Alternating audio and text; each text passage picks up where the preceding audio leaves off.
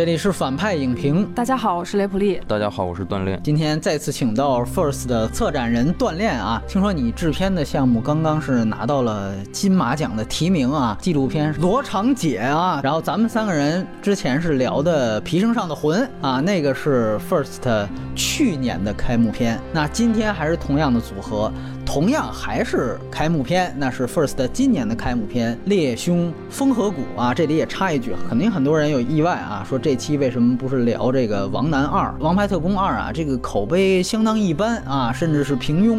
再加上它内地又是删减了，又是替换了，啊，我觉得就算了。等后面我们公众号呢要是恢复了，酌情的再聊个什么耳旁风。其实，在下一周就要上映的这个《银翼杀手二零四九》也是相同的情况，三大法宝什么特供三 D 呀、替换。镜头啊，删减一样没落。但是呢，《银翼杀手》的这个口碑也好，包括这个重要性也好，比这个《王南二》要重要的多。所以，究竟下一期聊不聊，我们也是待定状态。如果底特律在此期间出资源，我也可能会排到靠后啊。那回到今天的《猎凶风河谷》这个片子呢，在北美分级是 R 级，片尾没有彩蛋。这个片子的版本时长是相对来说比较复杂的，一共是五六种。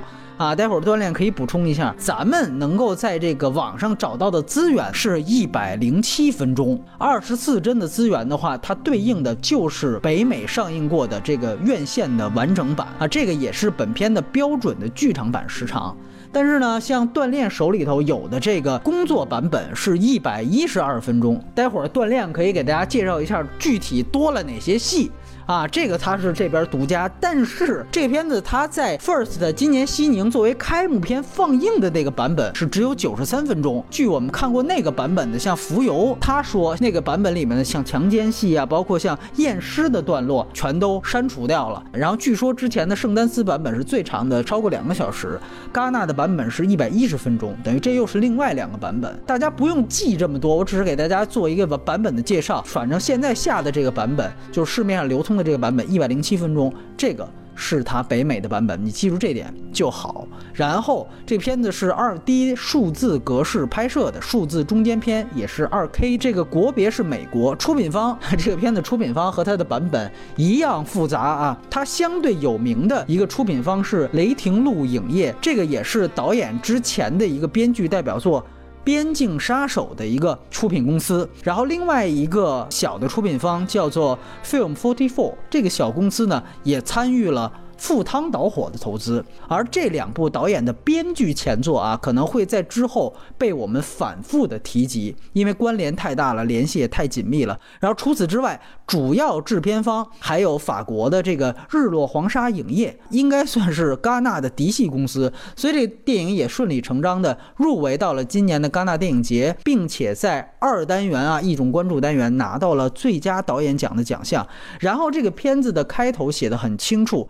这个是从真实事件当中获取了灵感，这个界定很重要，它不是一个完全有具体个案和原型的真实改编。它的导演和编剧呢都是泰勒·谢里丹，刚才说了，他是前两年的两部高口碑的名作《边境杀手》。和赴汤蹈火的唯一编剧，那么这个呢，可以算他的处女作的导演作品。当然，他之前据说导了一个比较粗糙的一个电影，当时没有登上院线，所以这个也就算是处女作了，也才成为 First 的开幕片啊，因为它也是算是 First 的一个宗旨范畴之内的。然后制片人由于出品方特别多，所以制片人破天荒的一共算上监制，一共是有二十五位。介绍三个最有名的，最主要的一个制片人。其实是《边境杀手》的制片人巴兹尔·伊万尼克，然后另外一个排在第一页的制片人是彼得·伯格，他也是《赴汤蹈火》的制片人。当然，彼得·伯格首先是一位大导演啊，老听众应该知道，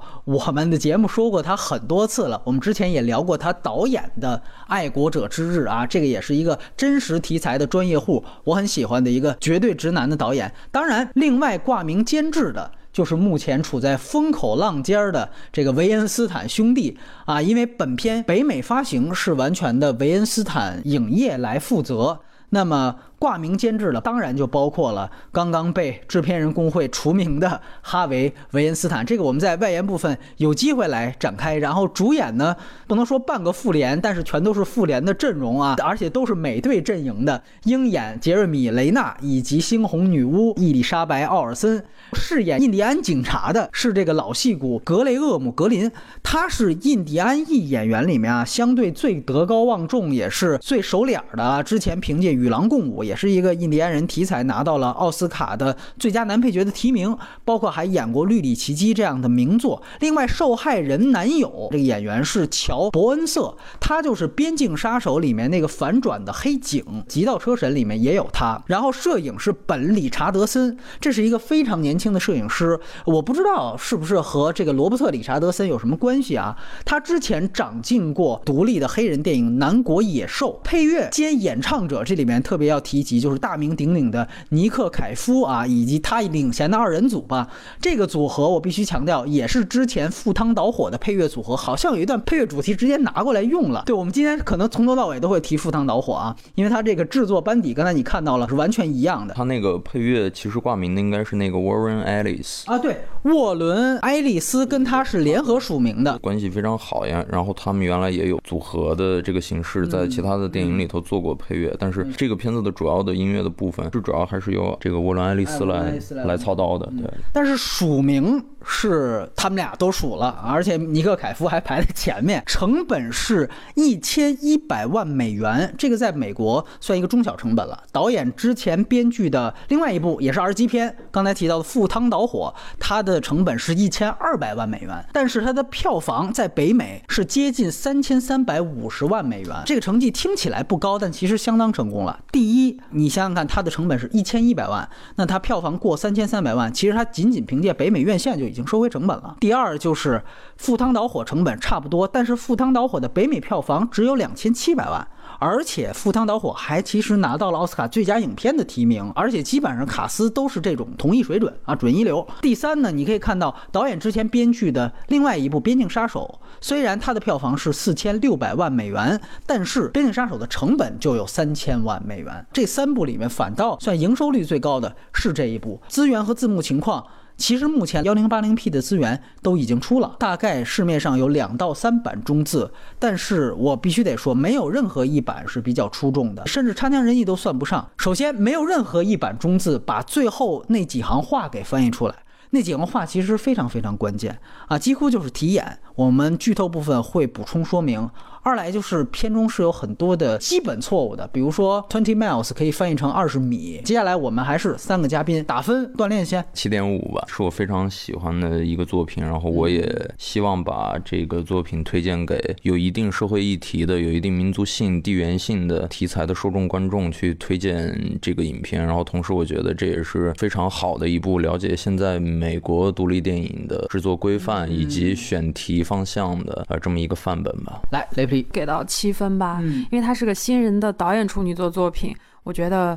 就能把六点五 拉到七分，但之所以没给到七点五，主要原因就是他前两部作品，他编剧别人指导，可以看出在导演的这个功力上，那两位都比他要做得好。这个故事的构架是一个七点五分的成色，本身故事里面包含的冲突元素是非常足的，可是我觉得它的格局和大气程度都不如《边境杀手》和《赴汤蹈火》。如果《边境杀手》可以给八分，《赴汤蹈火》可以给七点五。我推荐就是分级适宜的，所有人都可以看，我觉得还不错啊。那我就给七分。是吧，大家都说这是一个边境三部曲，其实在我看来，这个更可以算是一个恶土三部曲。他这三部电影自己编剧，而且是唯一编剧，呈现出来的题材都在谈论土壤这件事情。然后他在这一部当中，我感觉比那两部可能更加强调出很多这个我们说颁奖季电影应该有的正正确的特色。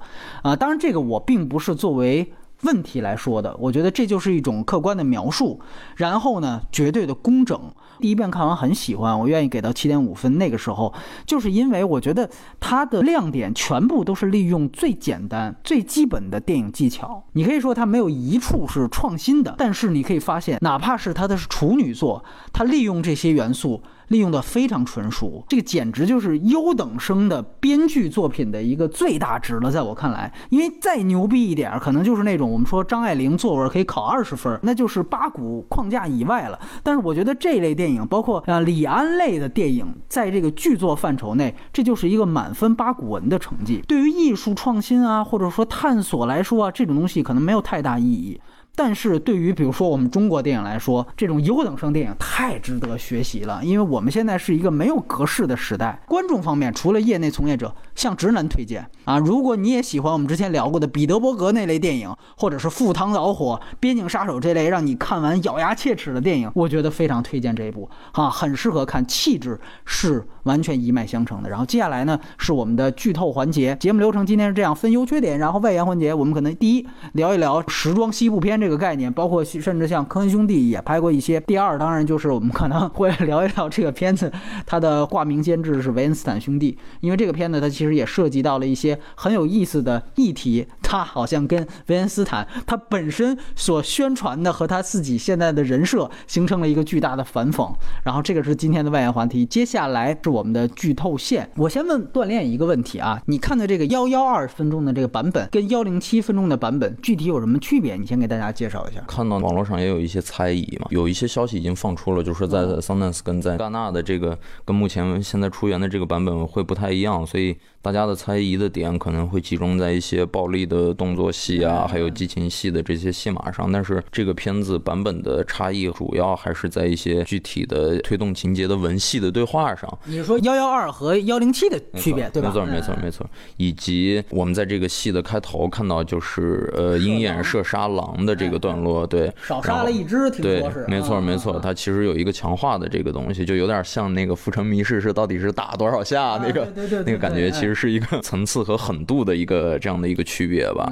我们推测啊，就是可能剩下的一部分呃时长的差异的原因是在最后的这个字幕的部分，因为刚才波米也提到这个片子的出品方然后发行方的这个关系极度的复杂，所以说可能在这个后置的这个字幕上还会有不同的这种增减的这种情况吧，所以这可能也是导致。时长差异的另外的一个原因，因为可能在国内最早的一批观众其实是今年七月份在在电影节的开幕片上看到的那个版本。首先也还是很遗憾，当时我们放了一个带水印的一个版本，也是因为这个版本是优先于北美院线上映的一个版本。然后同时当时刚出了几个片子跑版的情况，所以说呃美国的片方那边也特别的严谨。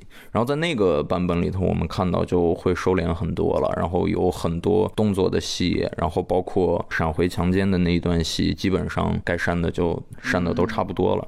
所以说，最终我们目前已知的这三个版本，最短的到最长的这个版本的时长差距，大概就在十三分钟到十六分钟左右。因为我们之前私下里也聊过，就是那幺幺二分钟的版本，除了射杀狼的镜头少杀了一只，忌惮动物保护协会这些关系。然后另外一个就是在解剖的那一场对话，最后大家在资源上看到的这个版本，删掉了很多女主角带情绪的，就是奥妹带。情绪的一些这个话，就比如说要把他关进监狱啊什么之类的，对吧？这个是我跟锻炼对过的一些细节。呃，我们在正式开始流程之前，今天想先向听众抛几个问题。现在是剧透环节嘛，很有意思。如果你真的是刚刚看完电影，然后你来听我们的剧透环节，你不妨先想这么几个问题。一个呢，就是男主角就鹰眼，他自始至终都不知道杀他自己女儿的凶手是谁啊？那编剧、导演都一个人。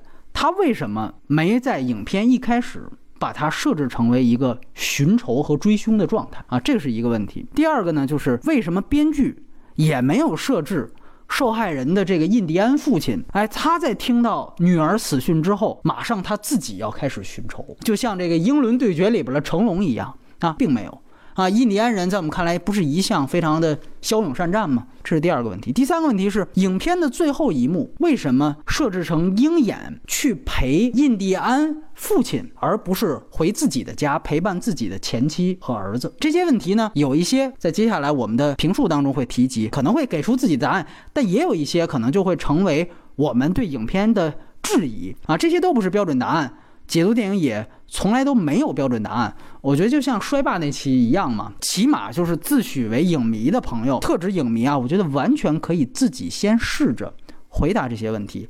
当你再到一定程度，其实你完全可以试着对每一部电影，你愿意深入思考的电影，自己去提出问题，这些都是理性思考的过程。所以我觉得这就是聊一些非实映的院线电影的好处，它给了我们一个不太浮躁的。一个讨论语境，所以接下来我们来进行评述。呃，雷普利，你先来聊一聊。嗯，我先说一下优点。首先给这个分数，我觉得完成度是可以的。嗯，尤其是我特别喜欢他们在进到这个钻井平台时候没开枪之前的那那一场。嗯，他其实是把法律上管辖权的这个非常抽象的一个法律概念做了一个特别具象化的处理。四方，怀俄明州警察、保留地警察、保留地警察、保安、保安，对对对，四方中间是那个他。站出来说我是 FBI，哎呀，这个设计，对 这个设计就是波米，你刚才也说到，说这个片子是一个优等生作文，结构都全部都锁死了。那其实就看编剧有没有动脑子，怎么样把这个东西做到这个程度。我之前也是看了一下谢里丹的背景，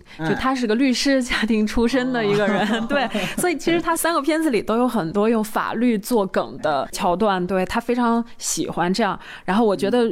论这个法律梗，我觉得这个是做的最有意思的一个点，甚至要比《边境杀手》里面的那个啊，那个讨论要对，因为这完全具象，用一个场景，用一个情境，用几方人站在那个地方对峙，最后 FBI 站出来调停解决这个问题，我就非常喜欢。还有就是这整个一场戏闪回回来以后，就这种突如其来的这种。暴力冲突，然后作为一个新人导演，我觉得他处理是非常圆熟和冷静的，这也是他前两部的一脉相承下来的一个气质吧。我觉得他从编剧到导演，他可能学习的过程很大一个路径就是先看别人怎么把自己的剧本变成影像化，他可能是不是也能从别人的这个演绎里找到自己剧本的一个优势和方向，可能是会有，但有一个小小的瑕疵就是 FBI 探员没有被那个枪手打死，然后最后被鹰眼击毙，我觉得。这也是属于一个坏人死于话多的一个瑕疵，其实整个破坏了这个突如其来的这场戏的气氛。呃，再一个就是他在一个对峙和冲突中间夹了一段闪回，就这个东西，我第一遍看的时候也是会觉得，如果它连起来会是一个什么样的效果。我第二遍又看，我觉得其实这是一个很聪明的一个处理方式。虽然说追凶和探案的谜底。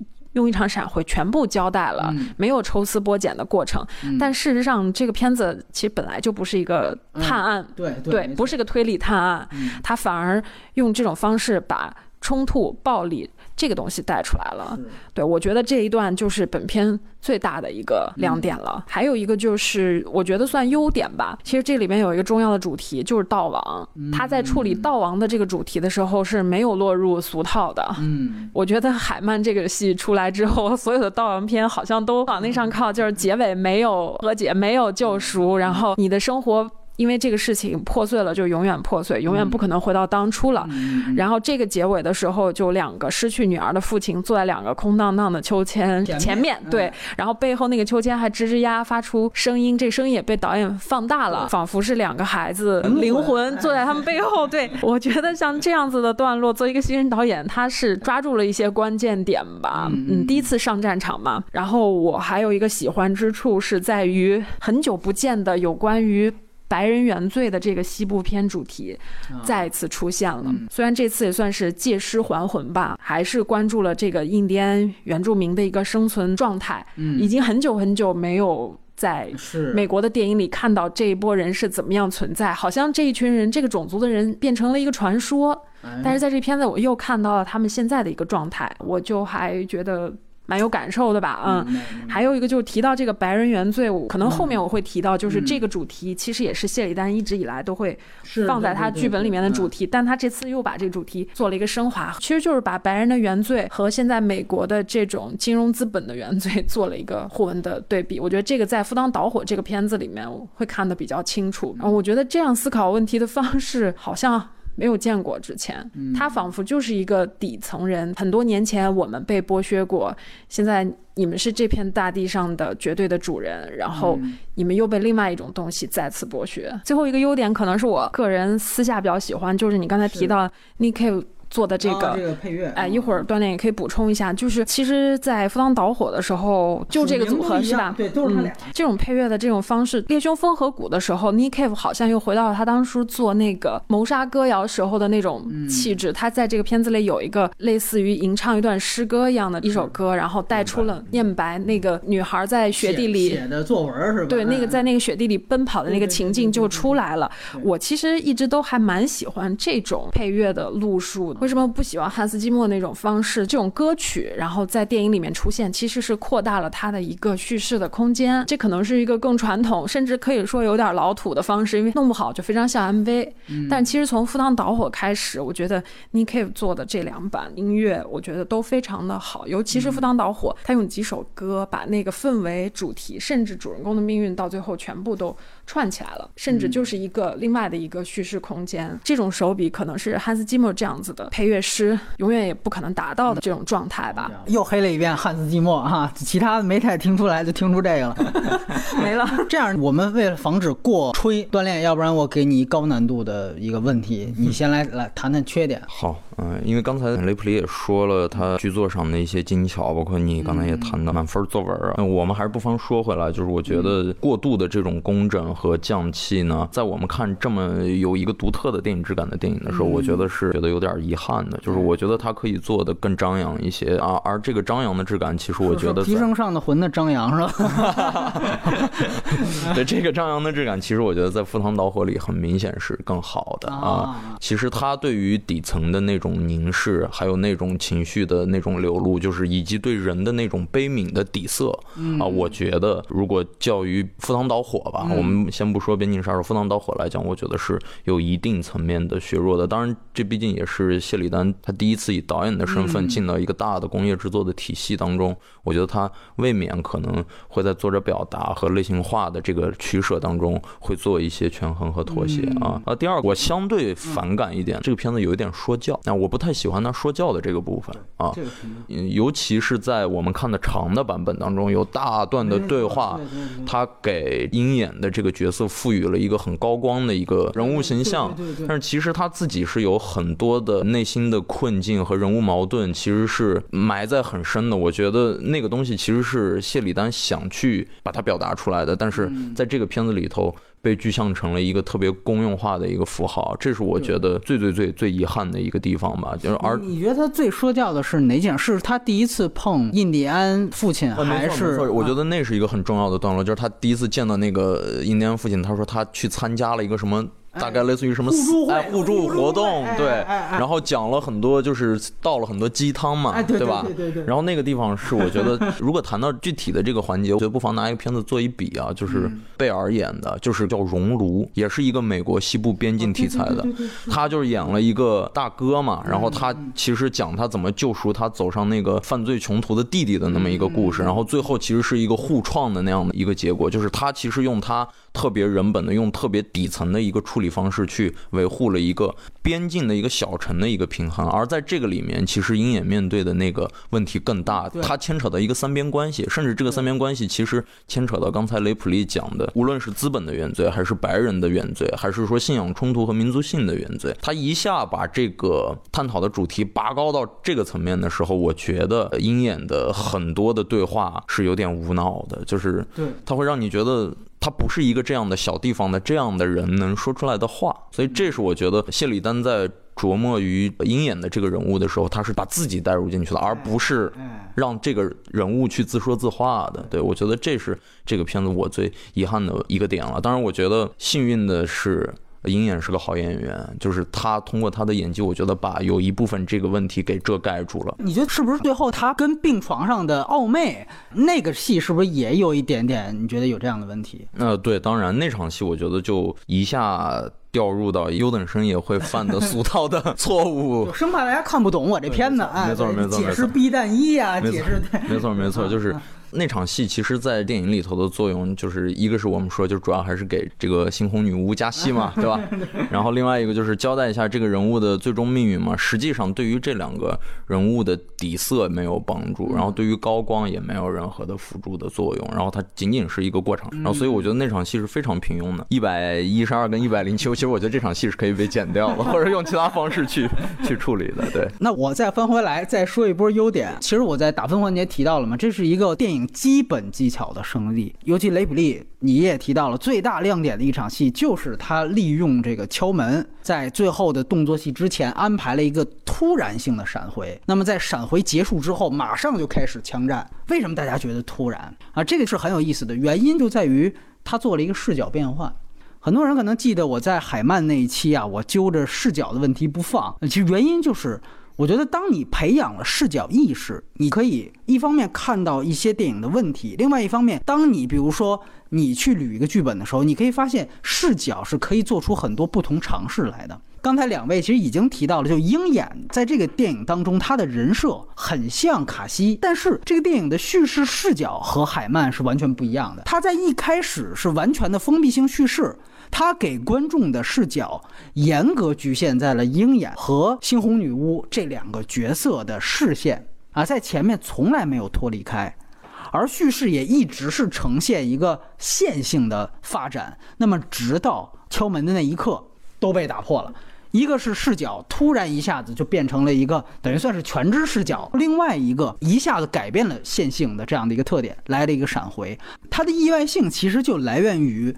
你之前完完全全都没有做任何的改变，你一直是非常非常传统的线性封闭，普通观众没有注意到之前是封闭性，但是基本上也习惯了之前的封闭性。就这种对于观众的一个习惯的培养，这是很重要的。也就是说，当你前面一个多小时都是在一个封闭和线性的状态下进行的时候，哎，到这一刻突然一个简单的回溯，这就是那种打破次元壁的感觉。如果一开始回溯一下男主角之前的失误，把他的失误拍出来，就跟海曼一样，可能跟猩红女巫解释那场戏更加生动一些，会不那么单调。但是对于你后面的这场戏就会有影响。一个技法在一部电影当中，它用次数越少，它的这个能量调动观众的作用就会越大。海曼的视角，它的不统一之所以是缺点，而这里是亮点，在于打破视角的作者的主观性有多强。就是海曼他打破视角是明明是因为他要兼顾其他的东西，他不得不打破。他为了更多的去交代男主角和他外甥的这样的一个关系，其实是作为了一个格式统一上的一个牺牲。但是这里面。他的这个打破视角是生怕你不知道，明显的就是我在发一个大招一样啊，我很乐意的把它抛出来。那么起作用了吗？很管用的。而且我觉得，当观众知道这一切，又链接到猩红女巫在敲门的时候，这个时候观众的感受就不再是一个等待你要发生什么，而是变成了恐慌，变成是焦急，因为你一定知道大事将要发生。这一个闪回的安排带来了一次悬念的升级。这个就是我们之前一直在很多次提到了，就是希区柯克原来和特吕弗有一场很有名的影史对话嘛。他当时提到了一个炸弹悬疑的理论，就是说，如果我们不告诉观众有炸弹啊，忽然比如我们两个坐在这对谈，一下子炸弹爆炸了，观众会吓一跳，这时观众会被吓到一秒。如果我提前告诉你，哎，这儿埋了一颗炸弹，这个倒计时观众全都能看见，这个时候我们俩走到 这个埋着炸弹的地方，我们坐下。我们没事人一样在这聊天，但是观众可以看到倒计时。这个时候观众紧张是紧张几十秒。雷普利提到的非常好，他其实就是说，如果我不是探案片，我大可以直接把谜底揭晓的更加的干脆。而且可以把它前置，把谜底揭晓出来之后，你反倒可能会更加恐慌。你看，就是那次对话过去了半个多世纪，这一套理论仍然是在有效的被实践着。我想说，这里面它当然离不开另外一个巧思，就是一个很基本的剪辑法的使用，就是关于猩红女巫在外面敲门，然后她直接接到了另外一个时空里面受害者男友的开门。其实她之前啊，她做了一个叫。预习或者是误导性的铺垫。第一场动作戏就是他们去抓那个受害人的兄弟，就是那几个毒渣。那场戏里面，就是女主角是有一个踹门的动作。他把鹰眼踹倒地的吸毒鬼的这个主观镜头和女主角踹门的这个镜头，利用图形剪辑的连续性，用它来完成了一次剪辑的链接。但是那一次为什么说你相对后面那场它就变成了有误导性，就是在于那个毕竟是同一时空，只是前后门，在这一场铺垫之后，使得它后面那一场就带有了一定跟前面的互文关系。这个就是你在看第二遍的时候，你会觉得特别精巧的地方。它是对于影迷特别有效的，让你能嗨起来的地方。然后另外一个就是它整个先行叙事，你会发现它还是一个非常传统的两层的烟雾弹的设置啊。第一层烟雾弹通过那场很鸡汤的话，其实那场鸡汤话前面鸡汤删掉，它最重要的段落是带出了他儿子跟一堆吸毒犯混在一起。这个时候，他明显的要引导观众认为，哎，是不是正是他儿子的这个吸毒犯导致了这个悲剧的发生？这是他的第一层烟雾弹。然后当第一次的动作戏完成之后，他马上又有第二层的很快的一个逻辑建立起来，就是真凶是不是可能就是这个受害人的男友，他的兄弟和他的吸毒犯又是因为知道了他这个男友的行为，所以报了私仇，然后把这个尸体就扔到了这个山上。他又马上引导了观众这么去想，就是他两套的这个烟雾弹衔接的非常快。所以这个为他最后那个闪回所制造的第三层的反转，他赢得了一个很好的反转前提。基本上你可以看到第二层，由于它的很自洽的一个逻辑啊，我已经都报完仇了。然后甚至你发现，其实还有一场说教，刚才咱俩都忘了提，就是那个在警车后座那场。他那场把说教戏排除，它有功能就在于通过说教引导观众啊，你看你至于吗？你看你现在报了私仇合适吗？他误导观众。那当那场戏结束之后，他跟猩红女巫。回家有一场大长段的对话戏，实际上说的是他自己女儿是怎么死的。那到那一刻，你感觉好像这个事件已经结束了。他前面的烟雾弹的设置，这个是基本的编剧的技法，对吧？包括闪回，这是基本技法；变换视角，基本技法；悬疑前置，都是基本技法。包括在剪辑上，后来有一个时空的误导性，这些通通都是电影最初级教材里面就教的东西。所以他通过所有最初级、最基本的技巧，完成了如此完成度高的一部电影。所以这个我觉得是咱们都可以去学的。伊布有一句名言，他说：“C 罗啊，踢足球秀的动作，我踢橘子都能做出来。”我们很多的从业者看诺兰的作品，觉得哎，咱们就去学他，学诺兰什么的。就我感觉，诺兰是在踢橘子，谢里丹的这个东西，他是踢足球，他是标准动作。这是给我们可以学的半部《论语》治天下的感觉。你拿最初级的东西，你把它活学活用，一样可以拍出好电影。所以这个是这个片子最大的一个特点。然后刚才两位，尤其是雷普利提到了这个片子的其他的关于他的美国原住民印第安人的这些属性。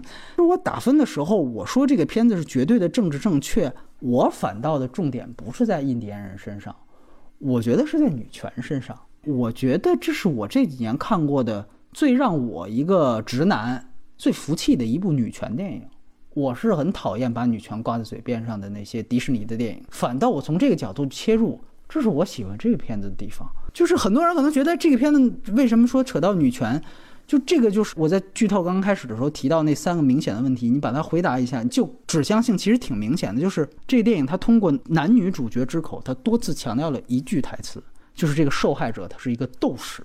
是一个勇士，男主角至少说了三回，就女主角最后在病床上又强调了一次，他居然跑了六英里，是吧？为什么不断的强调这一点？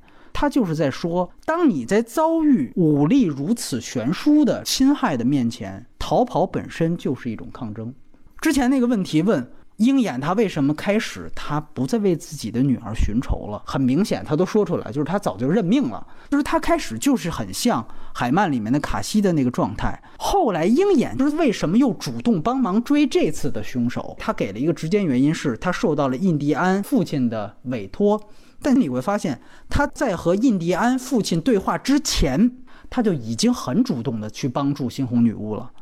原因就是在于。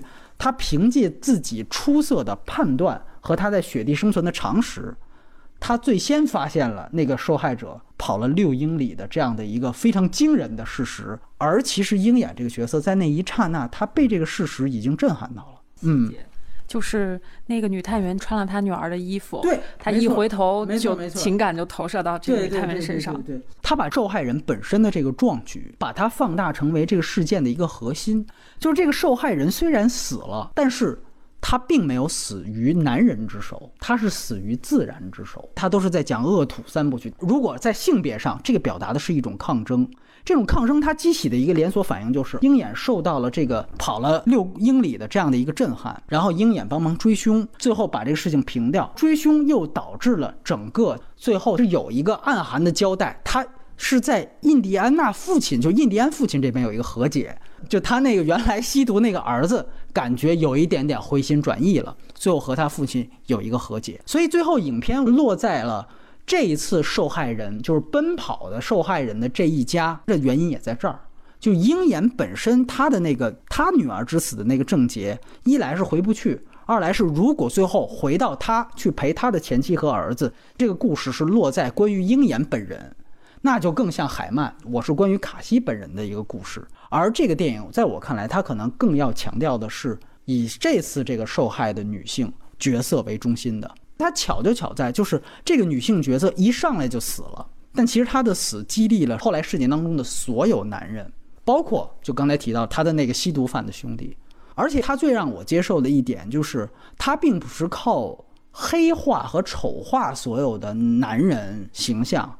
来完成的这一套表意，就是他顶多你可以说他弱化了一些鹰眼的这样的一些主观的动机，尤其是印第安父亲的这样一动机，但他并没有丑化。我很喜欢这里面他给他设置了他男友在那一场强奸戏当中的这样的一个做法，因为说句实话，你从编剧层面，你只需要解决一件事情，就是让她男朋友成为一个尸体，然后把这个尸体作为一个引子。把这个事情串起来就完了。这个死法可以有很多种，但是她选择让她男朋友以一个最爷们儿的方式，一个最壮丽的方式去死，这个是挺高级的一个人物设计，挺不错的。他没有黑化某一个阶层。就如果你想象，比如这男的是一个怂货，或者哪怕是因为其他的方式就死掉了，会让大家有一个非常明显的指向性，观众会觉得我靠，原来这群保安，尤其工地的啊，这就是一群粗人。他可能会把这个矛盾指向很明显的阶层或者是性别。我再说一个优点吧，就是很多人觉得最后看完觉得不错，还是觉得最后这仇报的挺爽。就说白了，还是有他快意恩仇这一点。就是如果你注意到他最后那几场动作戏，所以我为什么觉得一定不能删啊？就是他是那个死亡动作的设计，就是一定要狠。我这也是先闪回的好处，就闪回完了马上开战。那闪回的时候是一个轮奸的状态，那在之后马上他们一个个被那种，他故意要做出人被枪打了之后一定要被击出很远，对吧？而且那个血一定要溅出来，要满足观众这个报仇的快感。这点我觉得还是出来了。包括最后一个罪犯。他这个死亡仪式的建立，从效果来看，观众他会觉得，那最后你一定是哦，剩最后一个逃犯了。那好像套路是 BOSS 对 BOSS 的终极对决，那最后是一场对枪吗？是一场枪战吗？那如果是枪战的话，我们观众可看过无数个动作片了，你得玩出多大创新来，对吧？那怎么办？OK，我干脆没有动作，我最后是我们搞一个仪式，然后这个仪式既扣了主题。同样也是通过一个这个仪式的建立，完成一个解气的功效。一其人都要还其人之身，这解气的功效，其实在最后都执行到了。对，所以我觉得在这个方面，就解气和快意恩仇方面，我觉得他最后闪回开始的这几场戏完成的都不错。那场戏解决了法律上的问题，因为他只是个猎人，没有执法权啊，他政治正确了，而且他用了一个符合法律的一个。方式去解决的问题。他要是把那个逃跑那人打死了，这个女 FBI 探员可能要背锅的。对对对对对，因为你这个尸检就说不过去。对，所以它前面挺好的一点就是它前面为什么解剖戏也不能删？解剖戏其实给大家走进科学呢。他讲了这个人在室外他是如何死于自然原因的，对吧？那么在这场解剖戏铺垫之后，才有了最后那场戏。对，所以我觉得他这个闭环和这个死亡仪式的做法，我觉得还真的。算是也是他编剧用基本技巧达到了很好的一个方面，大概就是这些吧。然后我们交换意见，雷普蒂，你来聊一聊缺点。来，要给优等生找问题了。我一开始期待这个片子，然后看到它很多的物料啊、预告什么的，我觉得他都一直在前期强调了他的这个罪案的这个类型。但实际上，这个片子对于想看罪案或者是推理探案的观众来说是个暴击。首先，案件推进的特别的平铺直叙，然后。推理探案的过程也特别的简单，就会觉得游戏感不足。中间这部分，那算不算一个缺点呢？我只能说，对抱有这种类型期待的观众来说是个缺点。就包括之前这个女的到底有没有排除上级指令的干扰，到底是有哪些法律上面的问题要处理，这些东西在这个片子里都没有给到。没错，没错。然后还有一个问题就是。按说这样的一个故事，这个 FBI 的女探员，她作为一个外来视角、一个旁观者，她是最容易让观众产生代入感的。而且她又是一个女性，那么她面对到这样的一个案子，她有什么样的呃一个情绪变化？人物弧光是什么？这个片子里面也没有，就是这个女探员的设置就特别的。鸡肋，不如《边境杀手》那个那当然设置对，不如那个设置的好。他无法让观众视角跟他产生进一步的重合，尤其是他进入到这个荒蛮的小镇，他所面临的障碍，他所遇到的这个困境都不够足，好像是顺理成章的就进入状态了。不仅是女主角的弧光不够，我觉得男主角也不够清晰。嗯，有一点我跟锻炼看法不一样，就我觉得鹰眼在这里面的表演就那样。啊。啊，我觉得是从头到尾都是一种状态，高度冷静，好像只有一场戏就眼里闪了一下泪花，也很快的过去，没有一个起伏和表演，以至于这个片子到后面，我不知道我的情感不知道该跟男主角走还是该跟女主角走。可是如果对比一下。边境杀手，他虽然也做了一次这个主角的，就是偷梁换柱吧。一开始跟着这个女警，后来是跟着那个毒枭一起去复仇，但那个就是代入感都无缝对接，对，就做得非常好。这个我觉得是没有做到。还有一个问题就是反派不够坏。这里面真正所谓的反派，其实就是呃那几个保安，保安对那几个保安，他们不够坏，而且我觉得也不够强。这样会导致，就对这边的情感认同，对所有包括死在雪地上的人的情绪认同，包括对鹰眼、对这个 FBI 女警，甚至对被害人来说都不够释放。如果他们足够坏，然后最后全部都死掉。这样情绪转折会更强烈一些吧。然后还有一个让我觉得非常不喜欢的，就是这里面出现了很多配角，基本上都是虎头蛇尾。嗯，然后他们的那种利用率，也就是一次性口罩式的利用率，出来一场说一点对话，交代一些背景，表演也不精彩。嗯，这个对比一下《赴汤蹈火》，就知道差距有多大。《赴汤蹈火》里面通过所有的配角人物，哪怕是一个银行的出纳，出纳。然后一个咖啡馆的那个胖妹，胖妹哈，包括一个老太太，然后所有那些甚至一句台词没有，拎着枪就上街头那个枪战的那个，对德州德州对，就 这一系列配角就把德州的这个民风就全部给带出来了啊，这个是做的特别好的这个《赴汤蹈火》里面。可是在这个里面，虽然这个怀俄明州的这个印第安人自治区人烟稀少吧。听说他那一大片对保留地，他那一大片区，呃，也就六个警察。对对对。可是这个片子里面出现的配角也不止六个吧？嗯。算上他的前妻、儿子、岳父、岳母，然后我觉得都没有给我留下一个非常深刻的印象，甚至他们都无法把这个地方的人文风貌全部展示出来。嗯。嗯，以至于我对这个小镇究竟有多可怕，在雪地里面究竟有多么难，这件事情没有足够的代入的感觉吧。嗯，还有一个问题是，就是还是 锻炼刚才说优等生会犯的错误，B 故事太模糊了，就是其实是他追着那个猎物在走，真正追猎物的这条线，狮子，对。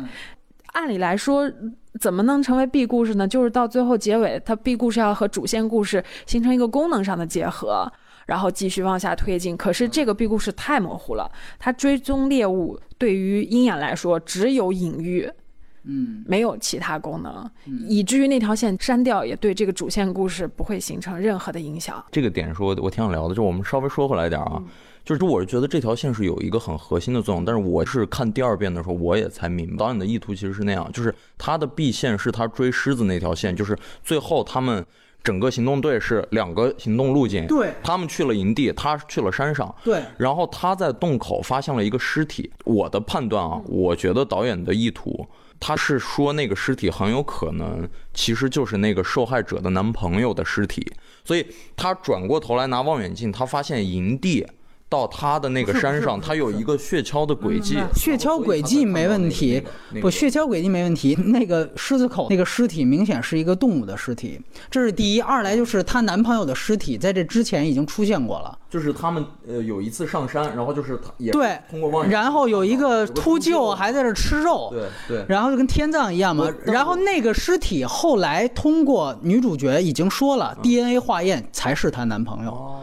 他这个逻辑是怎么样的呢？是开始他认为是受害人的兄弟，他们杀了她男朋友，等于报了私仇的逻辑是在于他那个雪橇没有回程。嗯，对。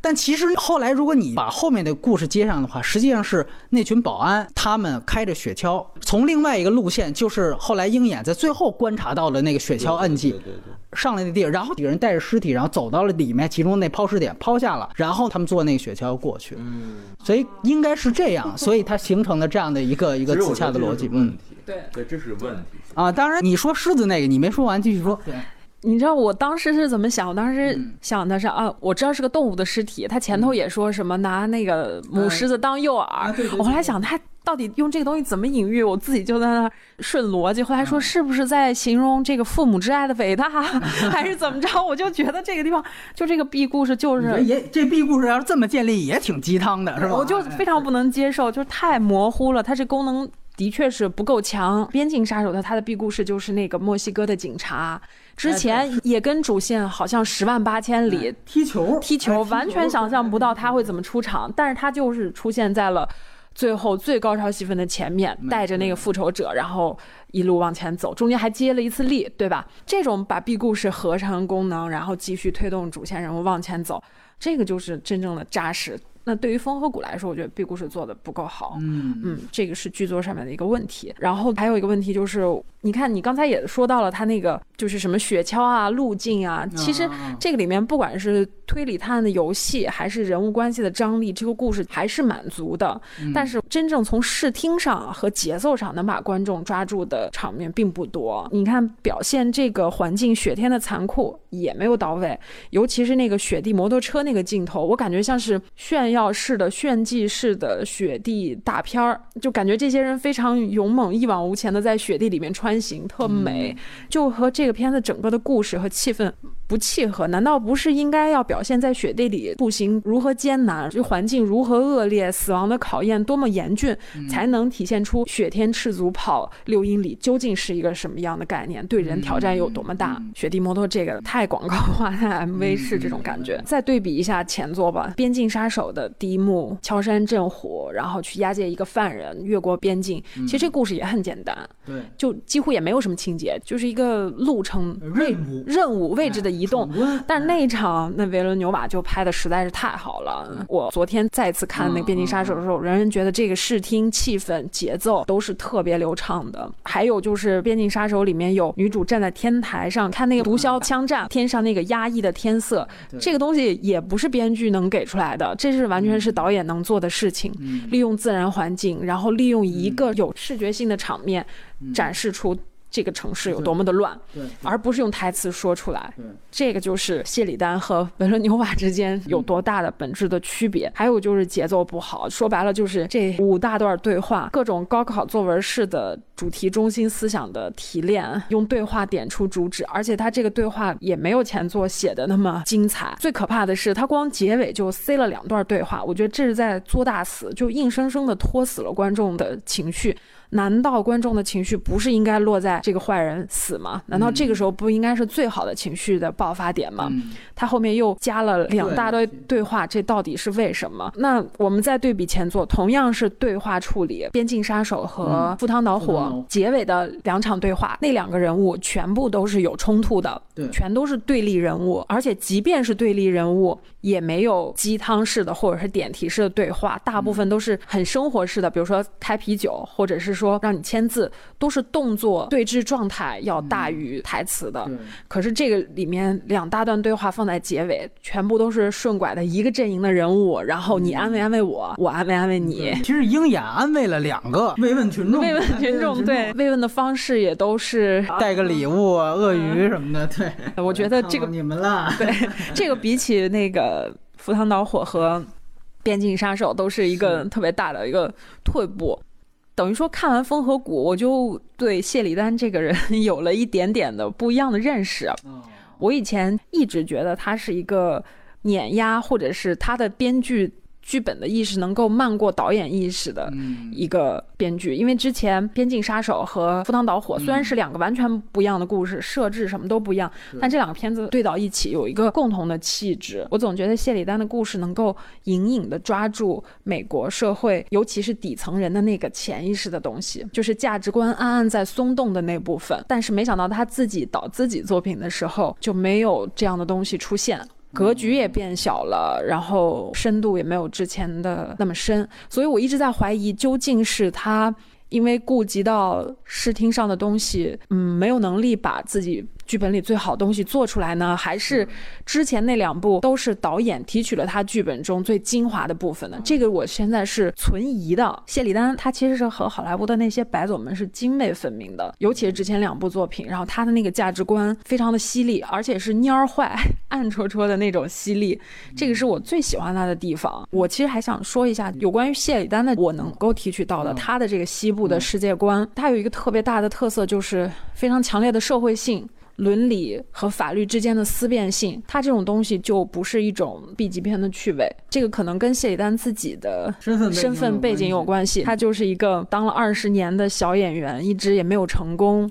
然后，但他本身的家庭就出生在一个律师家庭，然后又是对怀俄明州的一个小中产吧，这才是他老家。那两部都不是他老家，对，以为他是德州人呢。哎，对对。我甚至还看到一个好玩的事，就是说他在当演员当不下去的时候，他曾经想回到那个怀俄明州去养马，所以这个片子里面那马场可能是不是就他私货？哎，他私货的部分。那边也可以砍掉啊，教儿子骑马什么的，你最后也没落到儿子身上。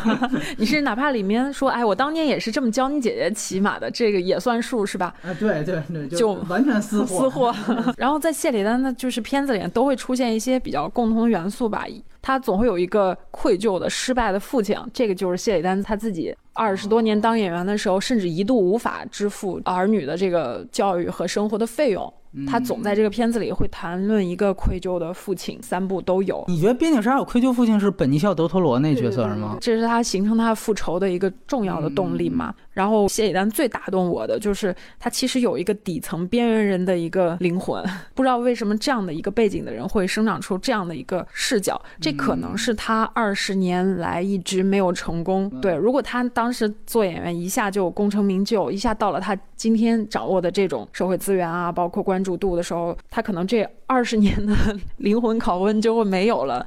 他做出来的东西还是不是现在这个质感，我就不知道了。其实他一直都在讲被现实炙烤的最底层的人眼中，究竟什么是公平，什么是正义。这个东西在赴汤蹈火里面，我是超级喜欢。而且这里面肯定还会有法律的信仰面临考验时候的那种动摇。其实这部也有女探员最后受伤之后，她说把对讲机给我，你去追他。然后这个人说我追他，我就不一定会把他带回来了。这个女探员说：“那你去吧，我也并没有在程序正义这上面去拦着你，主要是也拦不住了。对你最后那场戏是对，要不然就逃了。对，可能是谢里丹的一个私货，就是他会一直讨论这个在法律真空的环境下一个私利救济的问题，自己去报私仇。”或者是自己去做出这个正义的判决，对对对，这个东西就特别的讽刺。我们以前看那些美国的凡是涉及司法的调查罪案各种片子，一上来都是你有权保持沉默，然后你可以先找律师，让我们觉得好像呃美国是一个程序正义的天堂，然后所有这些东西都特别完美。我们的这种价值判断可能是从美国的电影里做出的判断，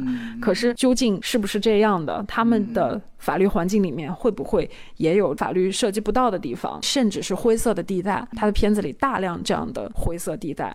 我觉得这其中也会有对美式理想主义的一种小小的嘲讽吧。就所有的程序正义最后都变成了一种嘲讽，要解决问题可能还是要靠。死里救济，嗯，这种东西是让我特别没有抵抗力的。还有就是刚才提到的一个，他会把白人拓荒的原罪和金融资本的原罪做一个类比，包括你说到的女权，其实我觉得可能不能叫女权，它其实是一种非常可爱的大男子主义，不是直男癌，嗯，就是女人都是受害者、茫然者、挣扎者，我们要去保护她，去拯救她，这个就属于还挺大男子主义、挺纯直男的这种视角，不招人反感的嘛。可是要是这样子说的。话风和谷并没有完成基于前两个作品对他的期待，所以我现在也在想，我也不知道我的那个一厢情愿的喜欢究竟是不是因为前两部的导演真的是从他的电影里面提取了。最得当和最合适的元素，我觉得三部里面维伦纽瓦是肯定高于他的。这次我也又看了一遍《赴汤蹈火》，我还是保留我原来的对《赴汤蹈火》看法。我觉得《赴汤蹈火》不如这个电影。我们待会儿有机会去引述，包括你刚才提到的，最后好像星空女巫不成了，快要被人干死了，然后这个鹰眼啪一枪打过来，然后把他给救了，这是一个大男子主义。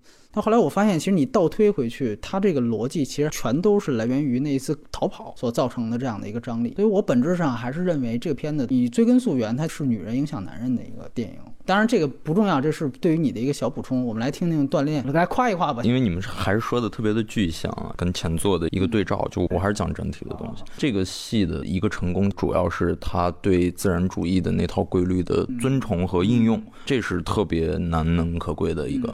然后刚才雷普利讲的有一点是跟我的判断是完完全全吻合的，就是谢里丹这个人他的底层的这个身份，他算底层身份吗？你的意思是说，就是在他的那个环境里头啊，就是他带有对底层的这部分人的悲悯的那个底色。那我觉得这个主题呢，是在当下不管是在工业的电影环境里头，还是在作者的电影环境里都很难看到的。我可能说李沧东。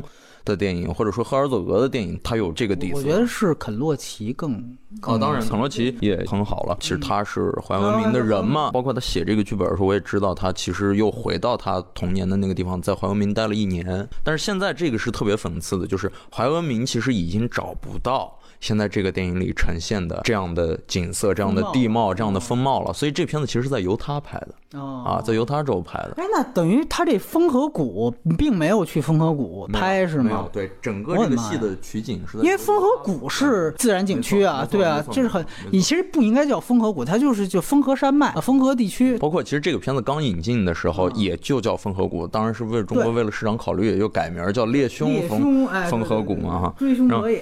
对，说回来就。说到它的这个底层的这个底色的这个问题，我觉得就是这个电影完成了一个很好的多边关系的，然后地缘民族性的这种底层视角的一个话语的转移。因为我觉得在当今美国的大部分的，无论是独立电影还是好莱坞电影，我觉得底层话语的东西都是缺位的，而且底层话语很容易变成你刚才说的政治正确的东西。当然，女权的那个东西我没有想到。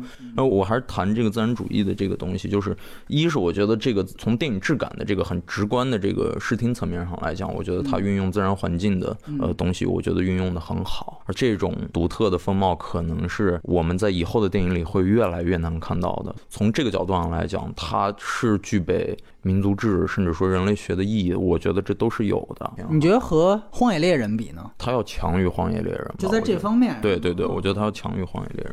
然后另外一个就是，他其实把一个特别老套的一个种族和地缘当中的矛盾，做了一个特别当代化的一个植入和呈现。这个体现在法律层面的这些东西啊，然后这个题材的引入啊，然后包括戏剧层面，他要引入一个命案、一个追逃啊、一个复仇这样的一个线索去放置它。然后根本的东西是我看到这个电影里头，可能是刚才两位没有提到的，就是他对于一些自然景观的一些运用，其实我觉得在我看来是有暗喻的色彩的。但我觉得这个暗喻可能没有那么的直给，也没有那么的能够跟大众达成普遍的一个认识。就是他还是在讲，无论是印第安自留地的这些印第安原住民，还是说自留地的这些体制内的这些警察、保安，还是说外来的这些拓荒的，某种程度上就像是《赴汤蹈火》里那些打钻井的人一样的这些身份的人，他们都是底层，他们都像困兽一样，在一个牢笼里头没有办法挣脱，所以这些人都是失语的。然后他是站在这些人的立场去讲这个关系，所以。我觉得某种程度上，他其实是把底层人的这些话语用他的方式做了一个转移。那这个转移直接体现他片子里头有羊的镜头，然后他是在塑造一个生物链。那这个生物链是羊，然后狼在吃羊，对吧？然后他的这个角色是一个猎人的一个角色，他要去猎杀那些会伤害到他们牲口那些牲畜，对。然后他要去打狮子，要去打狼。他在某种程度上，他遵从一个人类社会的法则，他去维护这么一个自留地的一个秩序的稳定，这是自然生物链的那一套东西。然后在人类社会的这个里面，他同样在这个案件里头，他也扮演了这么一个角色。就说白了，就有点像我帮着去办案，但是我不是体制内。身份，然后再来演，对协警、辅警那那种身份，就是这两年这样的东西会很多。他又用了这样的一个身份，恰巧他不管是在自然界的这个环境当中，还是在人类社会这个环境当中，他都处在一个中间地带的这么一个角色。包括我们看到有一个地方让我觉得他的就 filmmaking 就导演意识的那个部分是非常强烈的，就是我们说他看到母狮的那个段落，他没看到母狮，其实母狮一直没出现，他看到是小狮子。对对对对对对，就是手电筒照亮看到。狮军团。对对对对对，没错，就看到三个小时，他。对这些，就是如果我们非要特别具体的说，其实我觉得某种程度上来讲，在这个底层当中困住的这些人，就跟那些羊是一样的。然后被击毙的那些狼，只不过就是那些在这个环境当中不能被饶恕、不能被存活下来的那些人。然后刚才雷普利提到一个关于私刑的一个概念，我反过来我觉得，呃，他最终讲的其实还是一个依托于。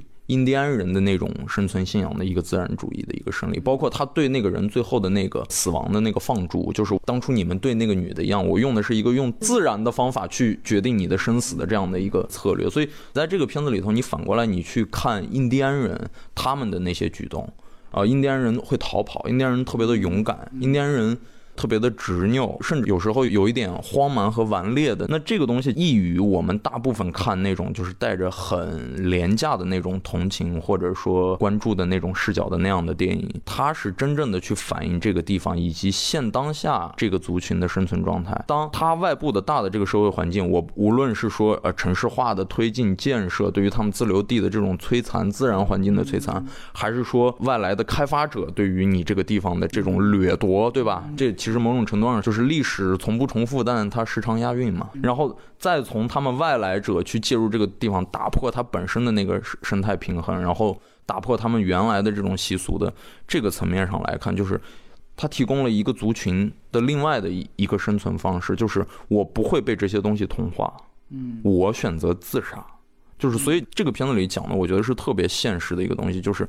对于这些少数族裔的族群来讲，我可以选择不接受全球娱乐化或者什么这些东西的洗礼和吞噬，我可以选择自杀。那在这个片子里头，它会有这样就是一闪而过，我觉得很精髓的东西。当然，它在剧作的层面，我觉得也有它的。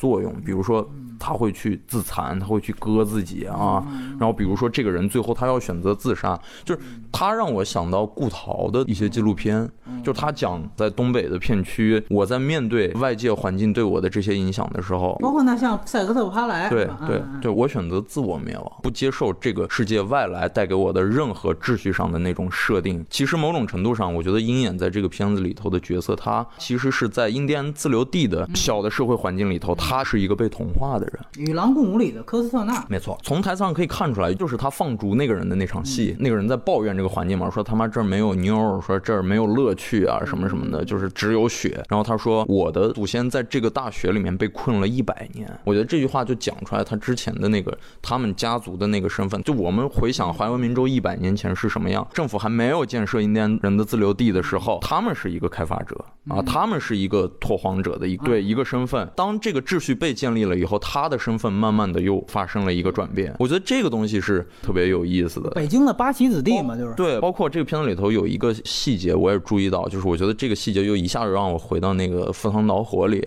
就是他们去抓那个死者的弟弟。就是那几个毒渣的时候，他们进到那个破拖车里头，看到墙上写了一行字儿，就什么什么 “kill the cowboys”，就是要什么杀死牛仔什么什么。那个台词跟这个细节，它又有一个互文，同时又让我回想到那个赴汤蹈火。所以这是我觉得它从本质上它区别于传统的西部电影去谈论印第安人和白人之间的矛盾。当然，雷普利说的是更好的，就是更宏观层面的环境因素的是资本的那个制衡的那个呃矛盾的那个因素。但是其实在这电影里，我看到的这个东西。我觉得是非常非常难得的啊，而且我觉得可能是少有的。近几年来讲，我不知道除了像谢里丹，还有什么人能有这样的东西出现。刚才谈到顾陶，我也我也容易让我想到可能耿军儿的一些电影啊，对，就是东北的一个大环境里头，就是颓圮败落以后，当然他用一个特别荒诞的方式去讲啊，他其实讲这个地方已经荒废掉了。那其实某种程度上来讲，我觉得。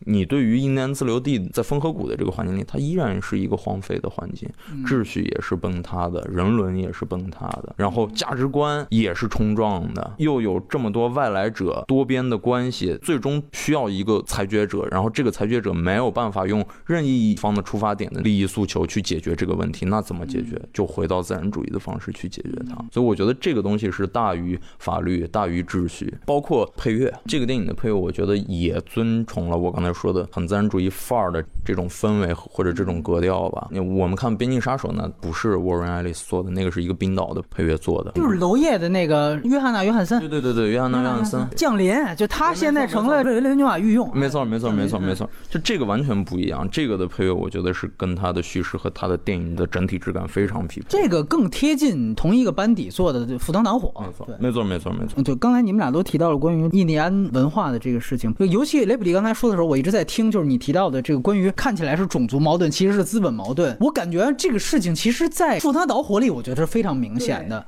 但是这个片子里吧，他开始提了一句，鹰眼钱岳父俩人聊天的时候，他说了一个：“当富人们狼把他们的金毛犬吃了，你就要留意你的钱袋了。”说了一下那个，但他大部分的时间他没把这个提炼成为一个主题来做，就是到最后，你可以说那几个保安他代表是外来的大的资本者，但由于他们是保安，就是你也没办法提炼成为一个，就是他们也是底层，所以可能更靠近这个锻炼说的，它更像是一种所有。底层被困在这里面的一个共同困境下的一种弱肉强食，而而不是说成为了一个最宏观的矛盾。所以我感觉可能在这一点上，还是完全属于赴汤蹈火的主题更多一些。关于资本这个问题，锻炼说的鹰眼这个角色是在印第安人的族群里被同化了。这个在赴汤蹈火里面就一句台词，在赌场的时候，那个哥哥遇到了一个印第安人在那里赌钱，赌完钱以后，那个人说，对他说我是卡曼奇族，卡曼奇族到处树敌。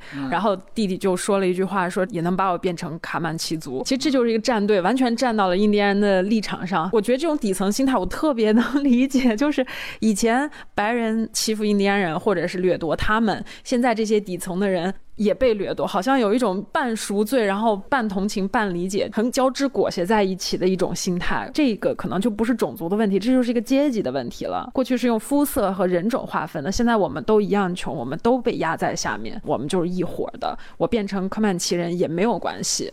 这种东西，我觉得是谢里丹的一个底色吧。他还不是说那种知识分子精英式的自上向下的那种。东西，它完全就是一种里面有发泄愤怒、愤懑的东西，要不然他也整不出来像《赴汤蹈火》就这么有冲击力的东西。我倒是觉得，关于印第安文化，我更看到的是他想说，就印第安人在现在的现状是一种退化状态。这是我觉得他在这部电影当中看到的，这也是我开始提到的那个问题，就是为什么这个父亲他自己不去寻仇？印第安人原来给我们的印象不是骁勇善战的吗？但是在这里面，我觉得他就是要做一种现状的呈现。你注意到它里面很鸡汤的里面，但是他提到了一些台词细节。这个印第安父亲已经知道自己女儿死了，他说了一些话，他就是说我啊，我其实已经放弃了跟这个世界在做斗争了。我我已经不想再跟，这是很重要的一件事情。如果你说他印第安的这个文化，这在这部电影当中有什么特点的话，我觉得这是他最大的特点。这就是我刚才说的，对自创，对，他其实是自杀。他改变了一些我们对于印第安人从主流电影当中的一种刻板印象，而现在的他呈现的这个状态可能是更真实的。而且我这里再多说一句，因为我也看了一些资料。就是现在美国自留地的特点，它并不是说，就是刚才雷普利为什么我说你提到那个观点，资本对于它的侵蚀更多的是赴汤蹈火里的主题。美国现在自留地的问题不是在于侵蚀更多，或者说像咱们这边塔洛反映出来的什么汉人文化对藏地文化侵蚀，它不是这样，还不是童话，它更多的是我不管你。包括像特朗普之前全都是白左政府，那么我对你太有原则，我对你这边是完全不管，你不能干涉。甚至我们都知道，他之前为了鼓励这个印第安人做生意，让他们致富，就可以鼓励他们开赌场，他们赌场不用上税，就是会有这样的政策出现。但是所所有的法律，为什么说你这里面提到了四边关系这个东西很准确，就是在于它是州中之中，国中之国，它的所有的警察，包括所有的这样的一片土地，它是有自己的一套法律的。你的所有的外界法律对这里不管用，最后造成了这里面的所有的贫困，美国政府也没有办法。就像这里面。FBI 开始一上来面临着我无法插手这件事情，这可能我因为马上要谈缺点了嘛，也很关键，我觉得非常遗憾，他这点没有展开，就是最后你为什么又可以留在这儿去把它当做凶杀案一样查了，就是星空女巫，因为它这个关乎了一个事情，就是在于其实自留地。现在造成有一个对于美国白人、对于原住民有一个矫枉过正，导致 OK，那你就这样，我们什么都不管你，导致了这一片土地就变成了恶土。我觉得他这里面最好的一点，反倒是那几个毒渣，那个是关于地域风貌的东西。那是更年轻的一代人，对，更年轻的一代人是更糟糕的一代人。你想，他父亲只是放弃抵抗，他儿子直接就变成了毒渣了。这可是印第安的后代啊！我的天哪，就是你会想象，这就是印第安的自留地的现状。而这个现状本身，说白了是体制最后畸形到了一种，最后发展成为的一种必然结果。所以我觉得这个是他这个电影里面，如果说印第安文化它有有所呈现，我觉得是在这儿。但是呢，我不得不说，就这些东西，它跟文本的结合性并没有从性别的角度去看女性受侵害那个文本结合那么高。我补充一个信息，我突然想起来，这也是七月份我们放的时候，我跟他那制片人聊到的，就你说的这个不管的这个问题，我觉得，呃，这也是谢里丹他自己想探讨的一个东西，就是因为你看嘛，他说他这个片子是什么跟有关的真实事件改编，就是。我灵感，对对对，灵感来源于那儿，就是后来这个问题是经我手，然后提到这个制片人这儿，然后这这制片人又问了谢里丹，然后谢里丹又传回来，就是说他写这个故事的最原始那个动机，就是因为他。小时候待过的这个地方，现在一年无故失踪的人口，而且不能结案的，好像一年是一千五百多个人，就没人管，然后就这么不了了之了。所以其实它也是你刚才说的，就是因为一个多边的关系造成的一个政治敏感，对敏感，没有办法，没有办法解决了，是管也不是，是不管也不是，所以就这么烂下去了，恶土了就。对对，可能在这个问题上，它不是侵蚀更多，而是袖手旁观更多，而这个袖手旁观恰巧是原罪造成的结果。就原来我们太伤害你们了，现在我们真的是一点都不敢碰了，所以这是成为让我觉得他这个片子最大的一个问题。来之前，因为我知道锻炼看了更长时间的版本，我特别想把它脑补成，这是不是因为更长的版本里边有这段戏，讲了猩红女巫。这个女主角，她在这个解剖室，她说：“如果你不法医写成她是死于谋杀，我这 FBI 我是不能管的。”然后那法医他到最后他也坚持，我就是不能写。然后这场戏到这儿就结束了，女主角就继续留在这儿，直到这个电影结束。就是那他怎么继续留在这儿了？他上司有没有打电话问他说到底什么情况？你这报告写好没有？是不是谋杀？不是谋杀，赶紧回来。这事儿他怎么解决的？他不知道，没说。也是他长官给他打了电话，我不知道你们记得吗？啊，好像是有，就是在那个马上第二天早上要出发了，当天晚上不不是是当天晚上，他准备要去偷偷鹰眼去审问那个他弟弟。对，他要说话的时候，突然来了个电话，他一接电话说为什么长官什么就走了，然后也没交代。没错没错，就是他把这个事儿给混过去了。还是那句话，为什么我说他政治正确可能不在种族上，在女权上，就是他种族上是缺的。你只有把这层交代的清楚，你才能把你的整个地缘关系、还有种族关系以及你背后的议题给它更好的完整出来。这个其实最遗憾的。如果你比如说我最后做成的是一种明明知道这个事儿一切发生，但是我就是插不了手，但是最后这个悲剧发生了，那这个。我们说提到的这一层，因为种族伤害、原罪伤害所带来的新时代的这个问题，和现在这个居保留地的风貌和它的社会问题，才能够被更强烈的表达出来。所以，他现在其实是还说说白了，在我看来，他其实拐到了一个最后性别上的。就是 OK，那我就突出出来这个女性逃跑了六英里这个事情，我把它拐到了这个上面。所以这个是在我看来，我问你一个问题啊，就是其实这也是我当时看的时候，我自己有一个点，但是我觉得就是剧情的这个东西它不足以支撑，我只不过是我理想当中我把它脑补成这样，就是我们刚刚讨论这个问题，那那为什么就一个警察呢？为什么就一个 FBI 呢？然后长官全程是消失的，就是其实某种程度上我觉得是去警化，对对对，就如果按让我脑补，就是我心里头的那个答案，其实是他想说的就是这个底层是。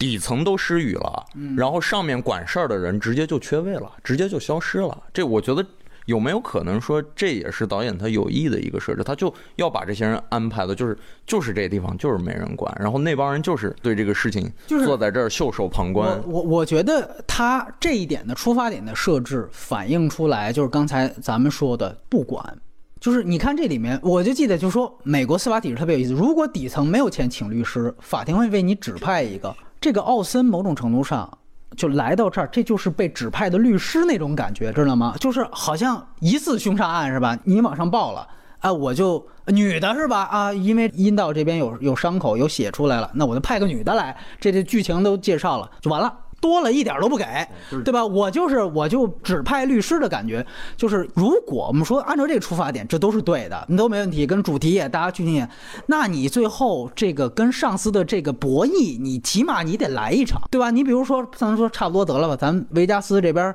刚发生了大枪战了，是吧？赶紧回来，是吧？这出事儿了，但他说不行，这个自留地的这个事情很严重，你起码你得有一场博弈。对吧？在我看来，这个问题很大的原因是在这儿，但是也有一些细节嘛，比如说，就是我我觉得他一直在强化这个东西，就是他从拉斯维加斯派过来，然后到最后说调一直升机，说我操，一直升机飞过来得一小时，就他都在用这些东西，就长官把他派到这儿来。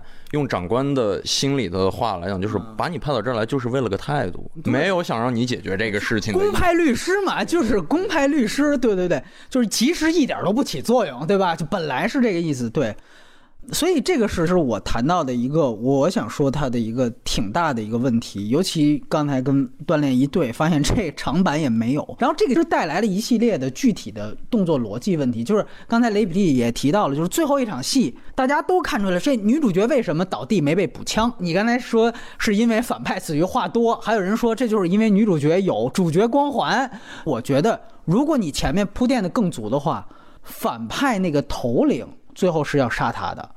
但是他迟疑了一下，这完全是可以被解读成不敢杀 FBI，或者说他杀 FBI 灭口的成本。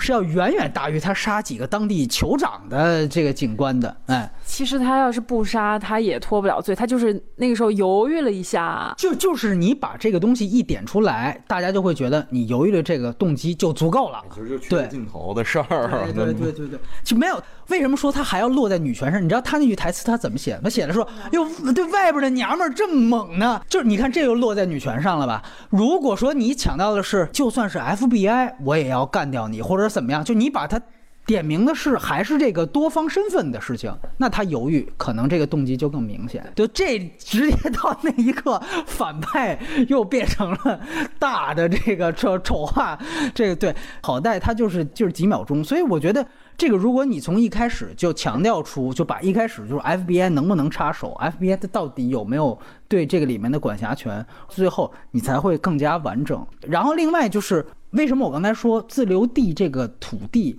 对于文本本身结合不紧密呢？就是说，你比如看，你记得他跟边境杀手一样，你记边境杀手第一次去那个墨西哥小镇，先照这个地方是恶土，就是掉几个立交桥上的那个无头。悬尸对吧？就说你看，我操，那观众一下明白，我操，你看你他们来这地儿来有多可怕，就把墨西哥直接就给污名化了。就反正那个地儿好像是这样。他这里面呢也有一个相同的动作，是进入自留地，是照了一个倒挂的美国国旗，然后几个人在篝火旁边，那意思反正也都是不是什么好人那种感觉。对，但是就像刚才锻炼说的感觉是，反正徒有其表。就是你一进入到这里边，反正该是好人的还是好人。你说该有说是毒贩啊什么的，就只有我们现在把它做文本分析点出来说，这些毒贩里边可有印第安人的后代，否则大家会觉得这不就是美国社会的问题青年，恨不得中国也有。对吧？说这这不是很正常吗？对吧？你就记得那个咱们俩聊的那个。夜行动物里边不是也有吗？坐一房车出来，在德州的那种，对吧？就他并没有一个《边境杀手》里那么强的一个，就是说恶徒感，就是他没有跟文本结合的就清楚。另外一个，我特别同意你的，就是女主动机相对于男主动机，他没有私人化动机，他是一个公职动机。就你想想看，等于这个就相当于一个法律系里面的一个公派律师到这儿，结果居然最后。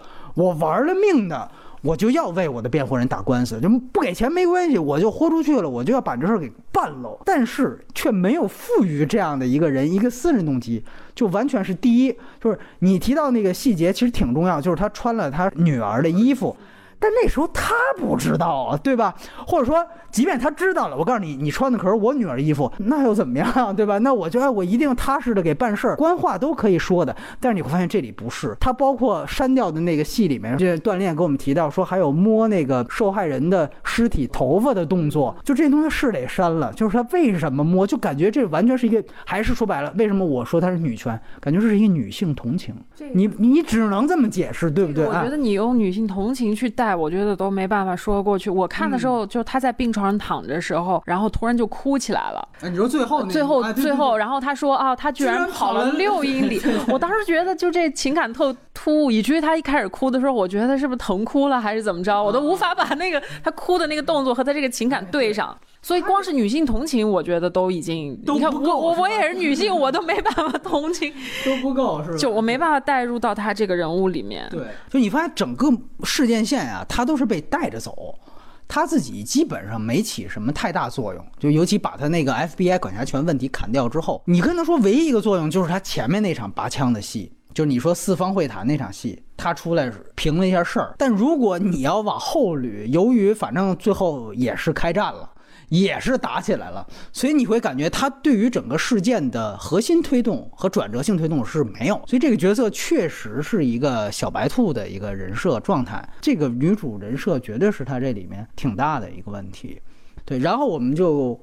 过渡到外延环节，还是赴汤蹈火、边境杀手，可能雷普利提的比较详细了。我先问锻炼，你觉得这三部你怎么打分？有没有关于前两部的补充？本质上，风和谷是最好的啊！我自己的感觉，我觉得风和谷是最好的，因为咱们仨是仨排序，那就等于是我是排第二，他是排第三，风和谷啊。对，我的排序就是很简单，风和谷，呃，赴汤蹈火，然后边境杀手。对，大家都觉得边境杀手很好，那我也看到他的好了，但是他没有。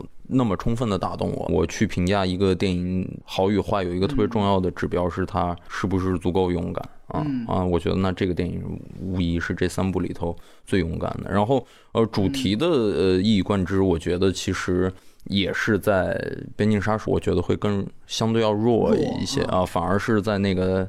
叫什么？对，大卫贝肯兹，然后跟这个谢里丹的这个第一部里头，我觉得把这个主题贯彻的更明快一些。然后同时，就是作为一个直男来讲，我觉得爽快感上也很 也很明显。我觉得这一部也是最好的吧。嗯嗯。然后呃，我问一下，那两部你觉得是编剧大于导演，还是导演大于编剧？我觉得《边境杀手》很明显了，我觉得还是很见维伦纽瓦的功力的啊，所以我觉得那一部一定是导演大于编剧的。然后其实到赴汤蹈火的时候，我其实也是存疑的，我跟可能雷普利有点像，因为我觉得我还需要看谢里丹下一部，或者说不是类同题材，他的表现是怎么样啊？但是第二部里头，我觉得可能。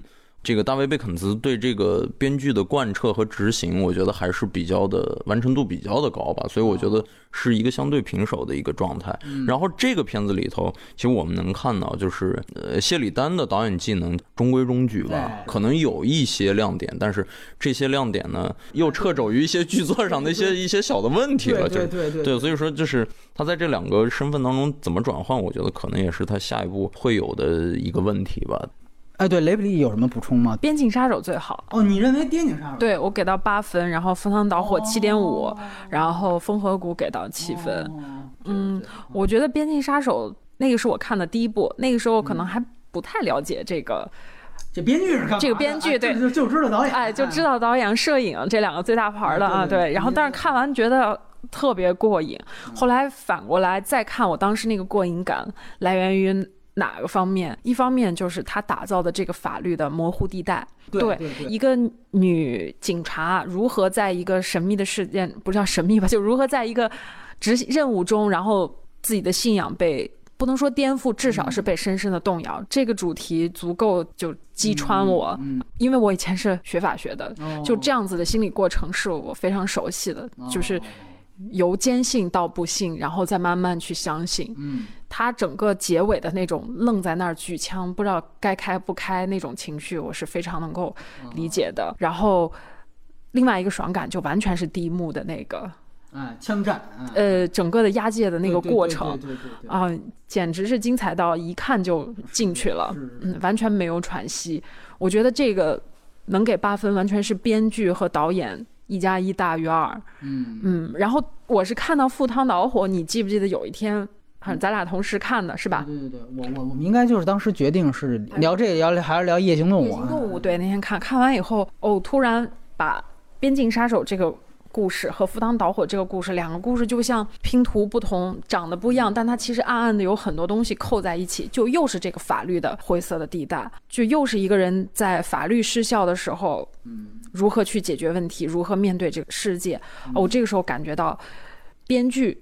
嗯，慢慢就在我眼前清晰起来了。嗯嗯，但是赴汤蹈火的乐趣，一个是那种快意恩仇的那个爽感，另外一方面就是他把德州的这个风貌做的太有意思了。嗯，对。但我觉得在赴汤蹈火这个里面。可能很多对于德州的细节，我就无法确定到底是谢里丹写在剧本里了，嗯，还是导演在现场拍的时候现抓的一些梗，还是说找来演员，哎，他状态正好，自然就是那样，那台词出来就是那样。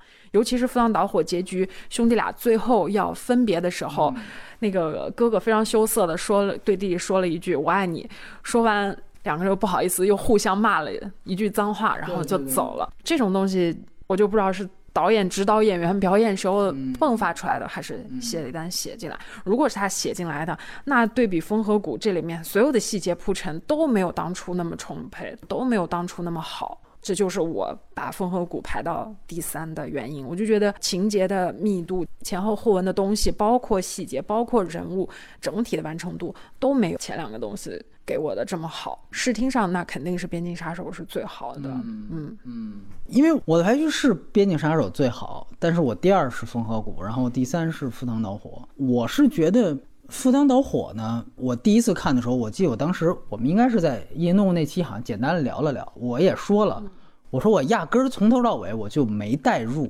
他这风哥哥的人物角色，就可能像你没带入这里面奥妹的这个人物角色一样，就是。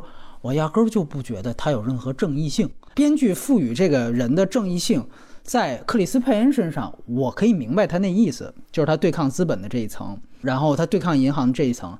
但其实他那个哥哥就是想杀人，他那个哥哥就是原来把他的爸爸杀了，对吧？弑父之后蹲了十年大牢，然后狱友是抢银行进来，所以学了好多抢银行技巧，出来就抢银行。他到最后让他死。我觉得让他死都没问题。从剧本上来讲，OK，就是由于克里斯派恩是对抗资本的，所以他最后完完全全可以生活下来，甚至可以很富裕的生活下来。这个是对于这个角色某种程度上道义上的正确的一种回报，这是没问题的。然后他的哥哥死，这是好像你原来就是杀人犯，你最后死是死得其所。但是他死的那场戏，把他拍得像英雄一样。这个我不能认同，就相当于我不能认同《天注定》里面说王宝强是一个侠客。我靠，他对着路人直接爆头，说这是一个我向侠女致敬的一个，我觉得超出了我的这个理解范围内。按说很多，你比如像肯洛奇的片子，很多这种挑战资本或者直指体制的东西，我一下子会带，哪怕像出租车司机，我一定要会带入到你导演让我进入到的这个主角身上。我会进套，唯独这个 赴汤蹈火，我今天上午看第二遍，我还是不能认同。我就是觉得他哥哥这个角色，你最后把他给像个英雄一样坐在那儿，然后他被杰夫里奇斯爆头之前，他还给他加了一句台词，这个毛病跟这个《风和谷》是一样，就说这是神的土地，也是我的土地。然后死的时候，好像是学了哪个片子里面受难像的那种死法的那个构图。我操，我这个我真的是不能认同。反倒俩老头儿，就是杰夫里奇斯的那一条线，我觉得特别好。你要说兄弟这个情，我没感受到太多，我喜欢的是那条线。而且呢，我是觉得赴汤蹈火，他要很多调度，我感觉没出来。就你看，开始他想要一个三百六十度长镜头，在那个德州那个什么中部银行中间来一辆车，照着那车来回拉一个三百六十度，你感觉这个镜头如果配上约翰娜·约翰森的配乐，我觉得是对的。但是他配的恰巧是 Nick Cave 的配乐，我觉得这个气质是不太统一的。所以我刚才问呃锻炼的问题，其实我也自己思考的，就是我感觉在《赴汤蹈火》里面也出现了导演和编剧里面，就是首先肯定是编剧完全强于导演了，第二就是导演他在某些上面他的执行度典型的在我看来还不够。对，这个是我对于《赴汤蹈火》我觉得他不如这两部的原因。那《边境杀手》我倒确实跟。雷布利看法一样，因为那个我觉得确实锻炼提到，就是导演意识完全强大的一个戏，你感觉绝对是导演大于编剧，所以以至于我都觉得，哎，要不然《毕竟杀手》我们主要放在《银翼杀手》里面谈吧，因为 因为他是维伦纽瓦跟罗杰·狄金斯的第一次合作嘛，对吧？因为那个也是一个强摄影的戏，呃，格调上我觉得首先就是他强一个档次。你刚才提到的，他有一个女主角，我确实觉得那个片子是典型的。本尼西奥·德托罗反倒成为了这里面的猩红女巫，她倒是有点让我感觉动机太简单了，就给她设置啊，我的女儿被投入了这个硫酸炉，然后我的妻子被斩首了，我就要复仇。他这是一个血亲复仇的逻辑，这个跟后来的这个《风汤导火跟这部都像，对吧？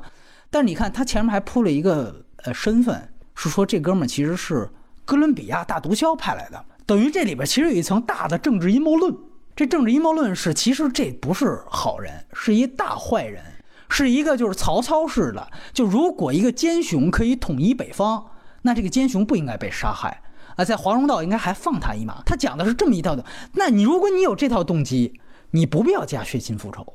如果你加了血亲复仇，你没必要说他是。哥伦比亚毒枭，就最后哥伦比亚毒枭这事儿成了一个大鸡肋，你懂我这意思吗？在中间把这个哥伦比亚毒枭抛出来之后，到最后看让我觉得特别过家家，就那你这事儿其实跟他没关系啊。还有一个问题就是，这个哥伦比亚毒枭是一个愿意跟周金吉合作的毒枭，哎，对对，这背后可能更大的阴谋论的背后的主使，可能是又加深了这个女主角对整个这个事件、对这个国家、对这个体系、对这个司法体系的幻灭感和这种。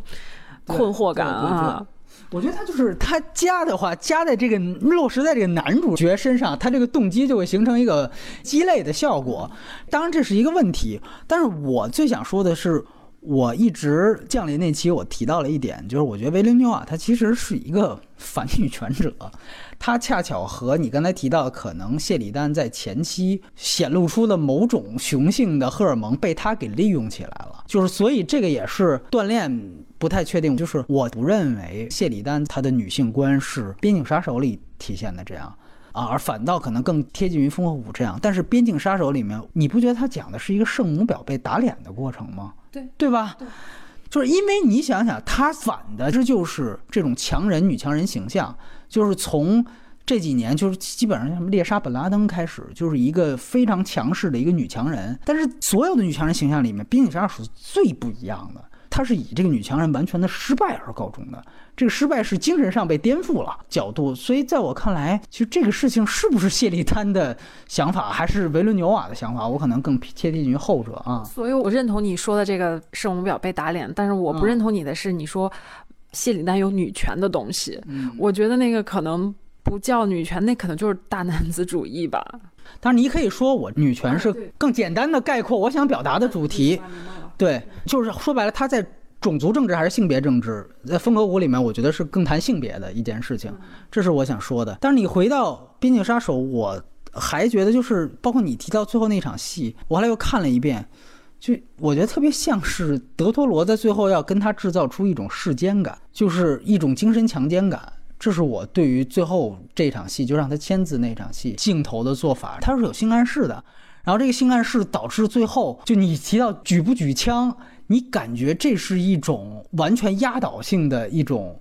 就是德托罗的胜利，就这个让我觉得其实能认同的部分，不是不能认同的部分。我觉得这是一种作者性，就是说，是维伦纽瓦的还我觉得是维伦纽瓦，这个是跟他很多电影都很像。因为但是《银沙》我到现在我还没看啊，我不知道《银沙》拍成什么样子了。但是我觉得这个是挺好的，而且我也觉得这个是那个片子当时出来不是也大家都觉得要冲奥，我觉得是他被冷落的原因，就是它本身是不太符合美国主流的。政治正确的那个片子，对，从头到尾所呈现出来的气质，才更适合维恩斯坦去当监制呢。就你提到那一点，我很同意，就是他那个高速公路杀戮，呃，就高速公路杀掉那个什么特别好，就是他也制造了一个边境港，这个特别巧，他那个是墨西哥已经出境了，美国还没入境，他正好在那中间，就是也是利用了一个灰色地带。这个是谢里丹他文本上的设置，然后我还记得他后面他有一场，我不知道你还记不记得，就是铁丝网在铁丝网下对话，就是女主角第一次觉得这事儿太扯淡了，她跟乔什·布罗林在那骂了半天，就说你们怎么能这么干？这旁边全是平民呢，你们就这么射击？那场对话，如果你要注意到的话，它特别不一样的是，它全都用的是。大全景，其实那场我觉得是就是摄影上的一些巧思和这也是维伦纽瓦的东西，他就要告诉你这个人此时此刻环境大于人，然后这也是他对话的部分，就告诉你完全是压女主，所以那个当时说这个布朗特没拿到女主角，哎呀，这个也是。表演被风格牺牲掉的一个非常典型的东西，就是电影永远是导演的艺术。这场戏我觉得永远能被做出来，教科书就是你点开那场戏，明明是凸显女主角演技的一场，我操，掉一大全景，俩人身体幅度都不明显。勃朗特经纪人看了会流泪那一场戏，就是我操，这回又吹了。对，所以我觉得那场戏是特别重要的一场调度上的一个亮点。然后可能还有一些可能相似的戏，就是我们。之前碰到的也有说《我风和谷》啊，学的是比如《冰雪暴》那类的片子。我不知道，因为科恩确实拍了大量的，你也可以说叫时装西部片，你也可以说就是其实是以极端气候或者这个边境或者德州为题材的一些他自己的电影。我不知道两位怎么看那样的片子。当然，可能如果一提德州，可能更想起来的是《老无所依》啊。对，节目一开始说提到一部。啊，就是熔炉是吧？对，呃，逃出熔炉吧，我刚好像想了一下，叫逃出熔炉。对，其实那个戏的那个整体的质感，我觉得跟《风和谷》和《赴汤蹈火》其实更有一个风格上的一个延续了啊。然后另外，其实因为我刚才聊的时候，我们也是我一直在聊那个呃自然主义，对自然主义跟民族性的那个东西嘛。对，我觉得那个东西其实在我这儿肯定是要大于它的外部的法理环境啊，或者说外部的民族环境啊这些东西，然后就更大于你说的女权的那个，因为那个是我是没 get 到。的确实是，然后其实另外可能我觉得更多的就还是我刚才提到的，包括也是我愿意推荐的吧，就是顾陶的东西，对，它更容易让我去回想起来那些东西，因为其实我们看了那么多跟德州有关的电影，其实我觉得每一个人眼里可能与德州给我留下的那个质感和那个东西都不太一样吧，对，那个底色都不太一样。然后相反，你你在风和谷里头，它要落到一个。其实更偏中西部这样的一个环境，所以其实就已经没有类比性了。当然，科恩兄弟的东西，我觉得呃，我们去拿来去跟呃，不光是风和谷了，跟赴汤蹈火去做类比，其实也有很多很共通的东西。比如说讲人的本的本性的那种恶和困困境的那种东西，我觉得这个是怎么说，就很有一贯的这种文学性在里头的吧？对。然后我不知道雷普利有什么补充？我觉得那个雪花膏命案。就是冰雪啊，冰雪暴，对对对，冰雪暴。我觉得它有一点可能会比风和谷好，它把那种冷和潮湿的质感和罪案结合的特别的好。嗯，看的时候会有一点点小生理反应，我记得当时啊。它有很多生活细节、日常细节，就是俩人查案前，他先端出一杯咖啡给那个怀孕的女警察，说你要不要喝。就会有这种很小的细节，增加了这个反衬的温度，对。而且那个应该是一个就是罪案加侦破的这种类型，所以跟这个风和谷不是一种质感东西。反倒是关于德州，我目前为止这也看了很多关于德州背景东西。目前来说，最符合我心目中期待德州质感的，还就是赴汤蹈火。啊，你觉得老无所依就那么回事儿是吗？我这一直不太喜欢老无所依啊。说句大白话，就是太悬了，那个东西搞的。我是觉得，因为科恩兄弟，我们都知道他是反类型片，所有东西都是反类型片。但是我是觉得《老无所依》里面他反了警匪模式，然后反了这个罪犯的人物动机的建立。但是他唯一我觉得没反的，反倒就是西部和这个西部片的传统。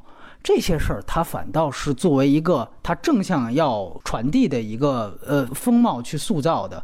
对我倒是挺喜欢《老无所依》里面传递的那种呢，因为讲道理，由于这个父就是科恩兄弟啊，他永远有一种玩乐心态和抽离心态，所以我确实觉得他的作品对于每一个角色是没有那么强的代入感的，就他自己其实是一个永远的一个。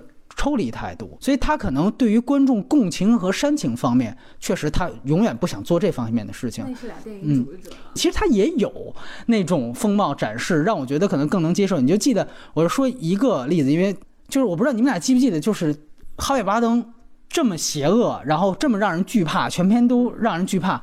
他有一个细节是，他当时要去调查乔什·布罗林，他住哪儿，然后他。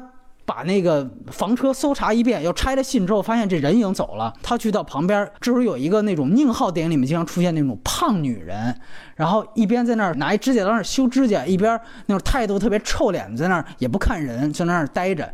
然后哈维尔巴登特别有威胁性的到他面前说：“你知道他去哪儿了吗？”“不知道。”他说：“那你能告诉我吗？我不能透露住户信息。”然后说：“我让你告诉我他在哪儿。”我不告诉你，我不能偷他是录信息。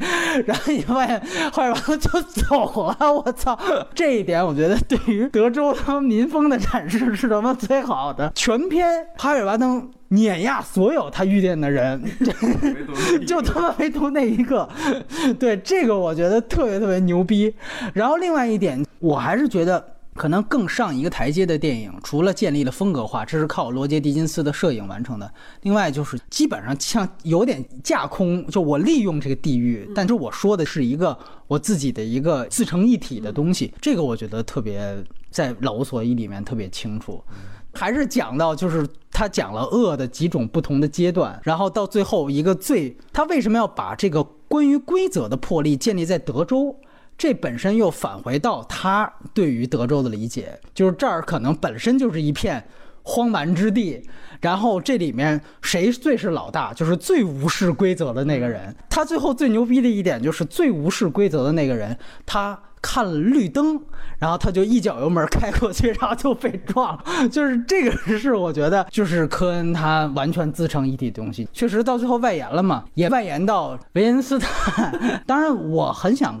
听你们俩觉得这个事情怎么看？而且包括之前也有人隶属哈维·温斯坦监制和制片的 N 个女权电影，对，现在全都成为了一种本身就是一种科恩兄弟的文本一样。谈不上看法，但是我觉得在一个犹太人统治的这么大的制片体系之下，我觉得很正常。这肯定不是个案，而且我觉得类似的事情好像。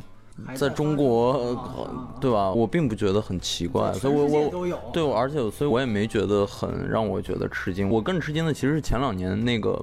我忘了是辛格是吗？对对对对对，那个男男童啊，没错没错，我我更吃惊。包括我记得是呃五六年前，就是伊朗他们那边的那个特别牛逼的制片人去性侵那些那些女的，呃就是伊朗的女性演员，对那个东西给我带来的震动其实会更大一些了啊。啊，包括因为我也听了那个维恩斯坦的那些什么披露出来的录音啊什么的，我觉得那种老逼的嘴脸，在我们看到的大部分跟西部有关的片子里头也都有这样的人，所以我一点都不觉得意外，也不觉得奇怪啊。然后有些人觉得啊，是现在他发酵成为一种墙倒众人推，觉得这是不是有点就白左装蒜站队这种感觉？当然，就是这跟我们刚才聊风和谷那个就是人管的问题一样，就是其实大家都不敢再过多的去议论这个事儿，就跟我们说支持特朗普的人他妈不愿意承认自己支持特朗普是一个道理，我觉得。对，其实大家都要在这个层面上选择属于自己的那个独行的政治正确，我觉得我也能够理解。来来，你怎么看？我觉得这个事儿经常让我麻烦。我觉得得脱离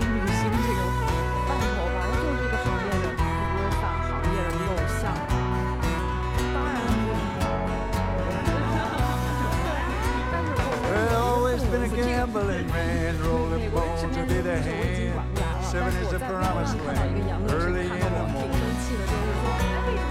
Whiskey my dying bed, me where to lay my head. Not with me is all she said early in the morning.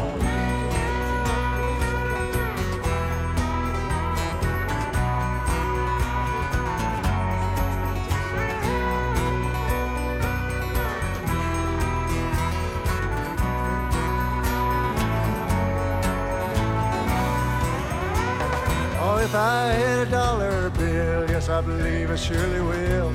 Go to town and drink my fill early in the morning.